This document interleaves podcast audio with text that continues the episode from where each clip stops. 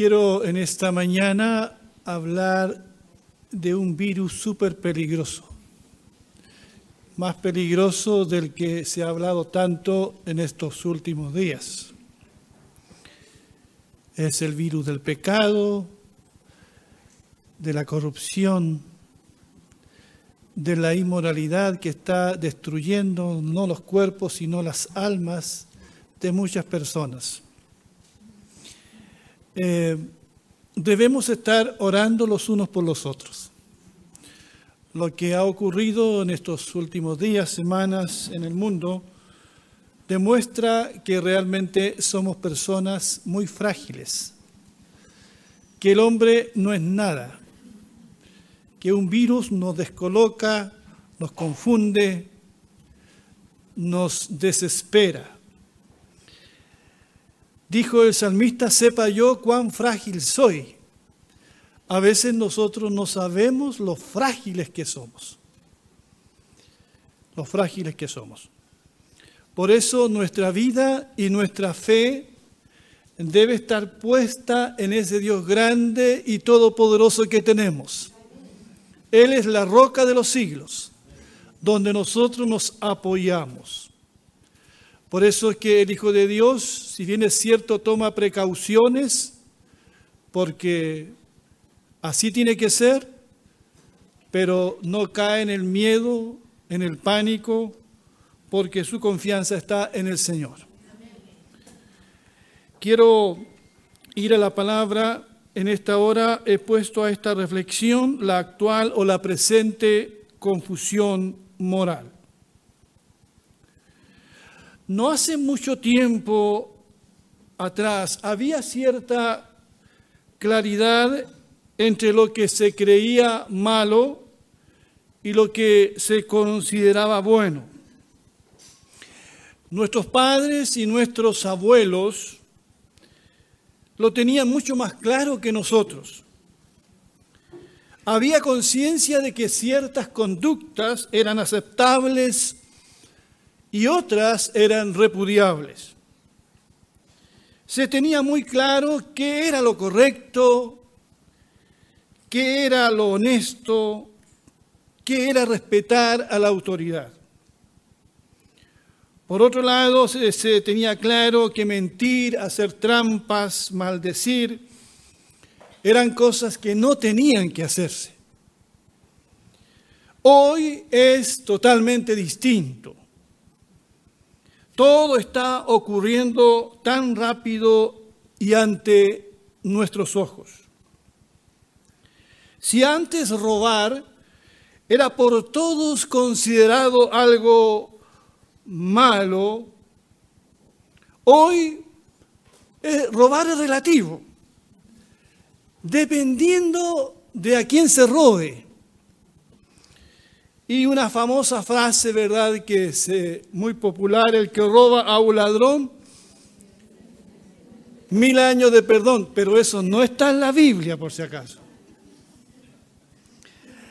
No conocemos los límites eh, y estamos tan confundidos que las palabras del profeta que delante nos hacía escuchar Sergio nos suenan hoy día tan, pero tan actuales y las vuelvo a recordar.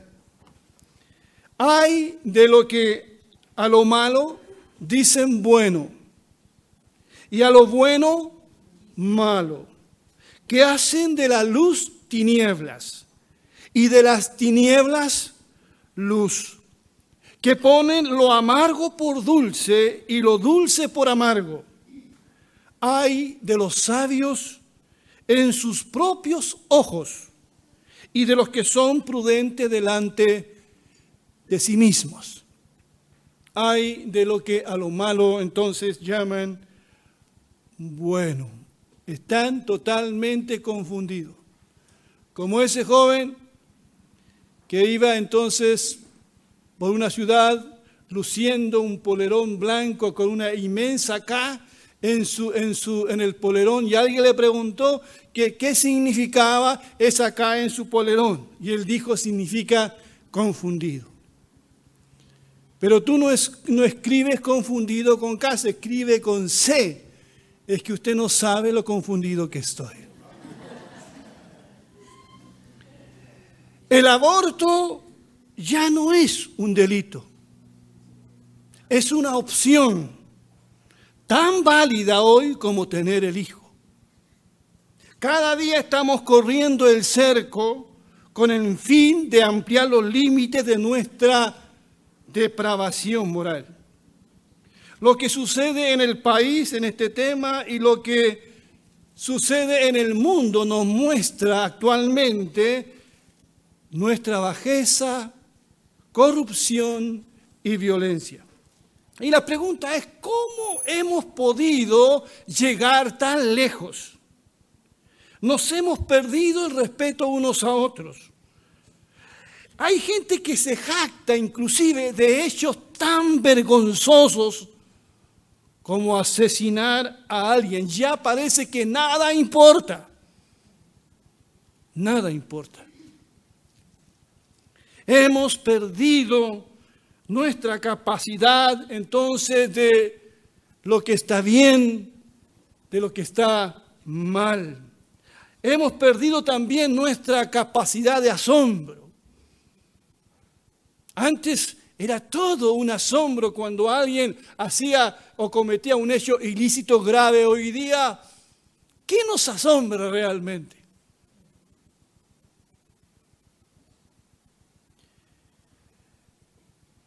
Lo que antes percibimos como una verdad absoluta, hoy la empezamos a percibir como una verdad relativa.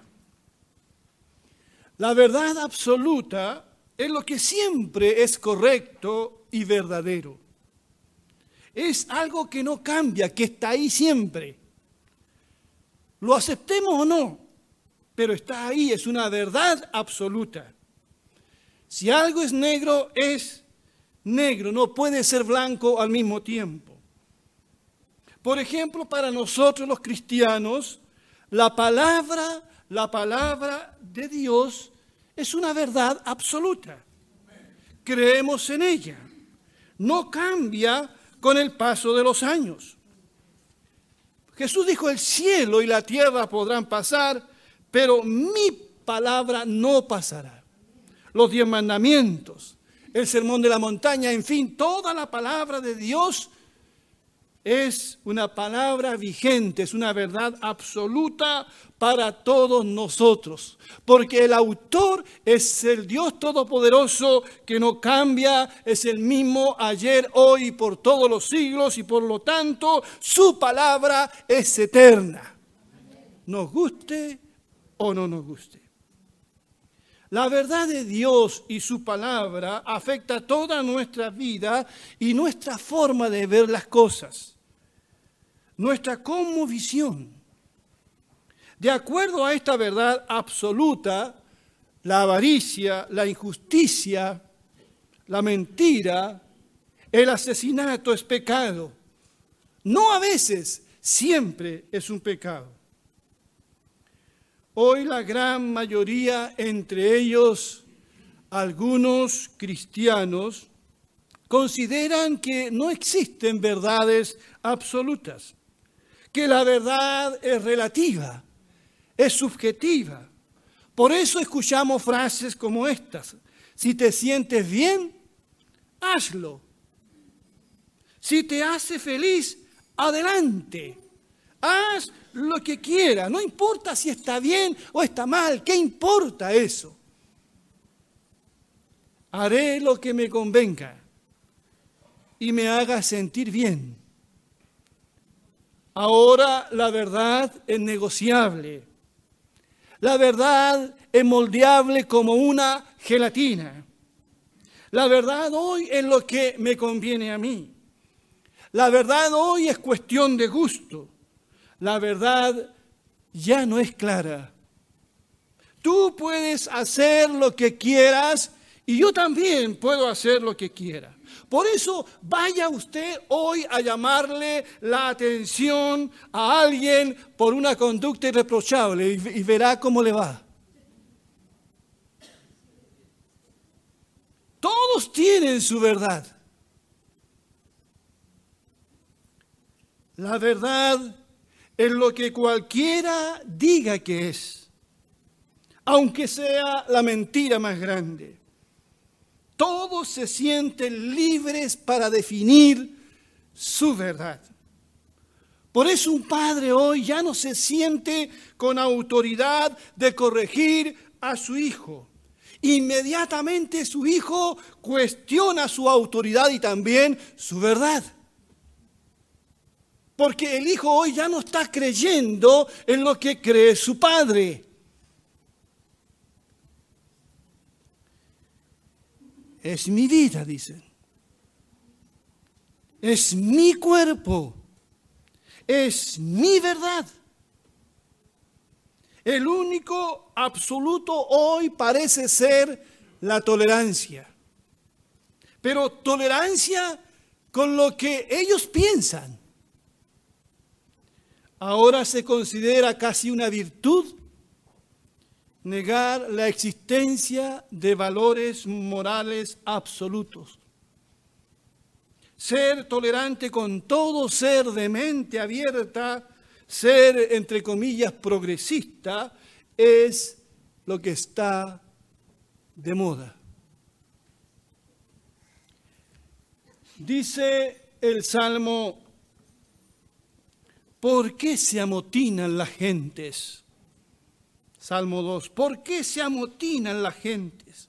Los pueblos piensan cosas vanas. Se levantarán los reyes de la tierra y príncipes consultarán unos contra unidos contra Jehová y contra su ungido diciendo: Rompamos sus ligaduras y echemos de nosotros sus cuerdas. Esta última frase describe, ¿verdad?, lo que muchos están queriendo hacer. Deshacerse de la palabra, la sienten como que les ata, quieren ser libres de Dios y de todo aquello que pueda impedir que hagan lo que quieran hacer. Por eso el hombre y la mujer de hoy se ha revelado en contra de este Dios revelado en las cosas creadas, en nuestra propia conciencia, en su Hijo Jesucristo especialmente y, por supuesto, en su propia palabra, la Biblia. ¿Cómo llegamos a esto, hermanos y amigos? Sobre todo en estas últimas décadas. ¿Por qué se ha hecho tan popular no creer y hacer lo que uno quiera? Durante un tiempo y por varios periodos en la historia del hombre, la verdad era entendida como un valor absoluto y casi universal. Dios nos reveló su verdad por medio de su palabra. Cuando el hombre tenía dudas acerca de cómo actuar, qué creer, qué era bueno o qué era malo, qué lo que hacía, recurría a la palabra escrita. Muchos se preguntaban, ¿qué haría Cristo en mi lugar? Pero hoy no es así. En los primeros doce siglos de la iglesia, los hombres y mujeres no tuvieron acceso a las escrituras. La mayoría de ellos no sabían leer y las copias de las escrituras eran muy escasas. Así que la verdad se transmitía oralmente. La iglesia se transformó, entre comillas, en guardiana de la verdad. Pero esta iglesia guardiana de la verdad empezó ella misma a permitir prácticas que eran contrarias a la misma palabra y durante gran parte de la Edad Media vivimos en la oscuridad espiritual y moral. Con la reforma hubo un retorno a la palabra de Dios. Muchos hombres se dieron cuenta que las enseñanzas de la misma iglesia estaban en contra de lo que decía la misma palabra de Dios, tal como pasa hoy y quienes debieron ser luz se transformaron en tinieblas. Pero con la reforma del siglo XVI esto cambió de alguna manera. Por fin se puso la palabra de Dios en las manos del hombre común para que este hombre pudiese conocer la voluntad de Dios y el camino de la salvación.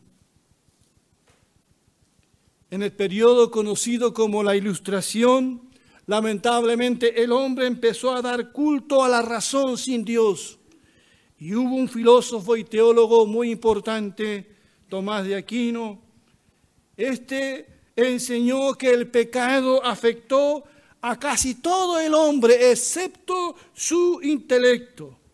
Y por lo tanto el hombre podía confiar en la razón para encontrar las respuestas a todo lo que necesitaba.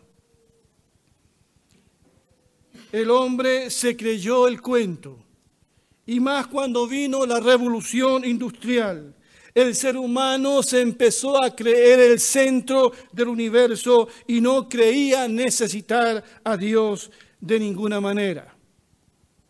Carlos Darwin escribió El origen de las especies e instaló la teoría de la evolución.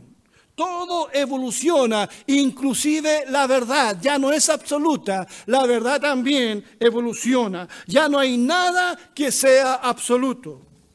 Poco a poco el ser humano había abandonado los absolutos para adoptar la idea de que él era capaz de definir lo que estaba bueno, lo que estaba malo, lo que podía funcionar, lo que no podía funcionar, lo que le servía o lo que no le servía. Por eso hoy se justifica una separación matrimonial porque sencillamente ya no funciona. Por eso hoy muchos cristianos usan la Biblia solo en lo que les conviene y rechazan otras partes porque no les conviene. Un gran porcentaje de cristianos ya no creen la verdad absoluta. Hasta seminarios y teólogos liberales entre ellos. En los años siguientes vimos el surgimiento de lo que se conoció como la ética situacional. O sea, algo es bueno o malo dependiendo de las circunstancias. Por eso empezamos a justificar la mentira en ciertos casos. Mentimos para sacar provecho. Hoy día se miente para caer bien a la gente y estamos avalando conductas que realmente son extraviadas. Las noticias que nos llegan de todos lados, hermanos, confirman esto que estoy diciendo. ¿Cómo vivir entonces en un mundo donde las reglas han cambiado tanto? Nosotros como hijos de Dios ¿Debemos dejarnos arrastrar por la corriente de este mundo? Cuando todo hoy se nos está presentando tan confuso, ¿qué es lo que nosotros los cristianos hemos de hacer? ¿Dónde buscar la verdad? ¿Dónde está la verdad? ¿Hay alguna forma de que un padre, un hijo conozca lo que es verdadero y correcto? En un conflicto social y político como el que estamos viviendo como país, la primera víctima ha sido la verdad. Todos tienen su verdad, o mejor dicho, su mentira. La mentira de la publicidad, de las noticias, de la política, ¿Le interesa realmente al chileno común conocer la verdad? ¿Se da el trabajo de investigar, de ir más allá? ¿Es sincero en su búsqueda de la verdad el ser humano? Tú que estás aquí, ¿quieres realmente conocer la verdad acerca de tu vida? ¿De lo que estás haciendo? Si está bien o está mal lo que estás haciendo en tu, en tu trabajo. ¿Somos sinceros nosotros en nuestra búsqueda de la verdad? ¿O aún sabiendo que nuestra vida es una mentira o que lo que estamos haciendo no corresponde, seguimos con eso? Hubo un interesante diálogo entre el gobernador romano Pilatos y Jesús de Nazaret.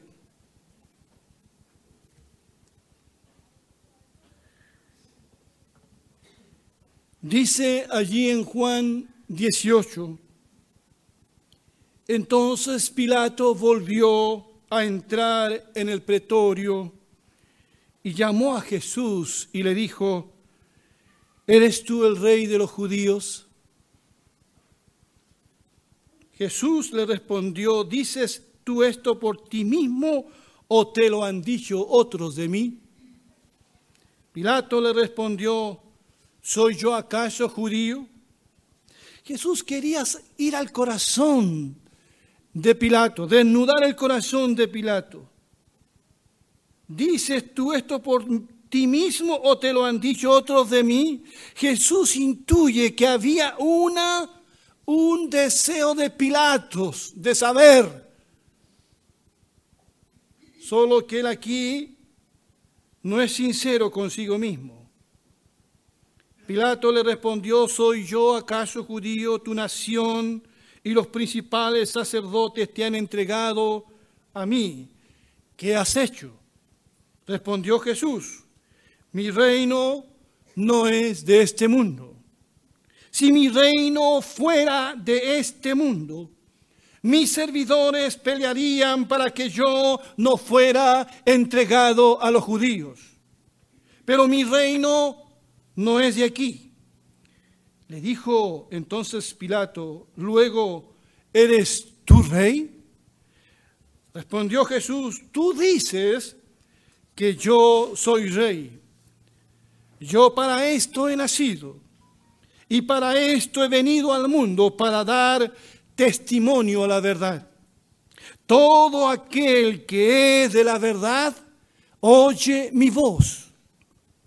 Le dijo Pilato, ¿qué es la verdad? Y es interesante que cuando Pilato pregunta qué es la verdad, no esperó una respuesta de Jesús. ¿Por qué? Porque Pilato ya intuía que era la verdad. Su mujer lo había advertido. Y ante Jesús de Nazaret, él se confunde y tiembla. ¿Qué es la verdad? ¿Le interesaba a Pilato conocer la respuesta? ¿Le interesa hoy a la gente conocer la respuesta acerca de qué es la verdad, qué es lo verdadero, qué es lo falso? ¿Somos sinceros en nuestra búsqueda de la verdad o no queremos saber? ¿O no queremos saber? Jesucristo dijo, yo soy el camino la verdad y la vida. Nadie viene al Padre sino por mí. Dios nunca nos ha dejado en tinieblas. Envió a su, a su Hijo Jesucristo a este mundo. Juan dice, y aquella luz verdadera venía a este mundo.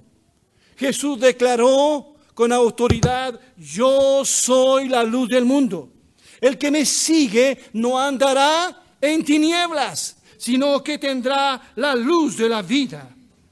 Jesucristo vino a decirnos cómo es Dios. Allí en Hebreos capítulo 1 dice la palabra, Dios habiendo hablado muchas veces y de muchas maneras en otro tiempo a los padres por los profetas, o sea, Dios nunca dejó sin palabra, sin dirección. Su lámpara alumbra. Pero en estos postreros días dice, nos ha hablado por su Hijo Jesucristo, a quien constituyó heredero de todo y por quien asimismo hizo el universo. Cuando Jesús habla, está hablando Dios. Jesucristo vino a revelarnos al Padre. A Dios nadie le vio. Pero el unigénito Hijo que está en el seno del Padre, Él le ha dado a conocer. Cuando Felipe le pregunta a Jesús, muéstranos al Padre y nos basta, Jesús le dice, Felipe, tanto tiempo estoy con ustedes. El que me ha visto a mí, ha visto al Padre.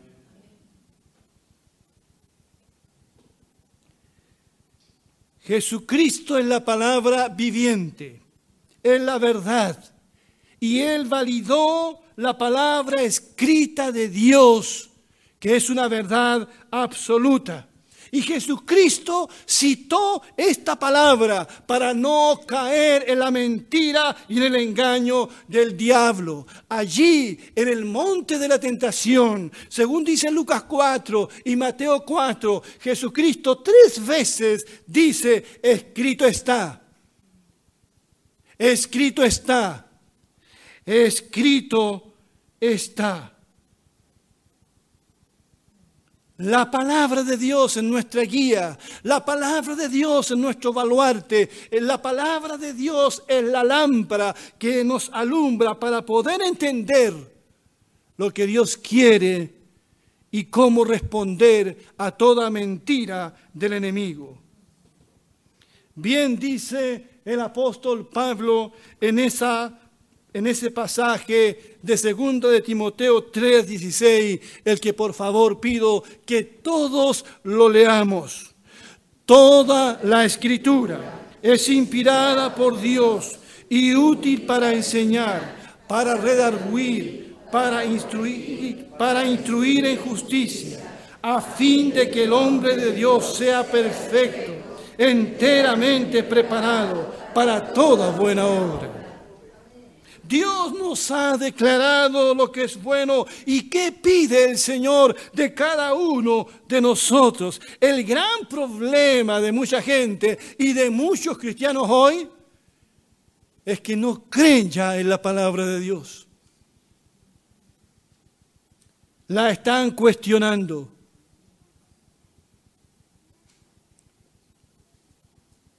Un hombre de Dios que falleció hace como dos años él dijo que cuando era un joven cristiano, 18 o 20 años, y estaba empezando a predicar el Evangelio, él tuvo que tomar una decisión. Y se fue a orar. Y llevó su Biblia. Y allí con su, eh, con su Biblia entre sus manos, él dijo, Señor, a partir de ahora yo decido creer en este libro. Aceptaré este libro como tu palabra escrita, revelada para mí. Predicaré tu palabra. No cuestionaré tu palabra. Tu palabra es verdad para mí. Y Dios lo usó tremendamente. Creo que cada uno de nosotros, si es que no lo ha hecho aún, los jóvenes que están aquí, los hermanos y las hermanas y quienes nos ven, ¿verdad? Por internet. Cada uno de nosotros debe tomar esta decisión. ¿Creo o no creo en la palabra de Dios? ¿Creo o no en ella? Es una decisión que cada uno ha de tomar. Creo que la palabra de Dios es la palabra eterna. Creo en Jesucristo. Creo en su muerte y en su resurrección. Creo realmente en su segunda venida. Creo yo firmemente en Dios y su palabra.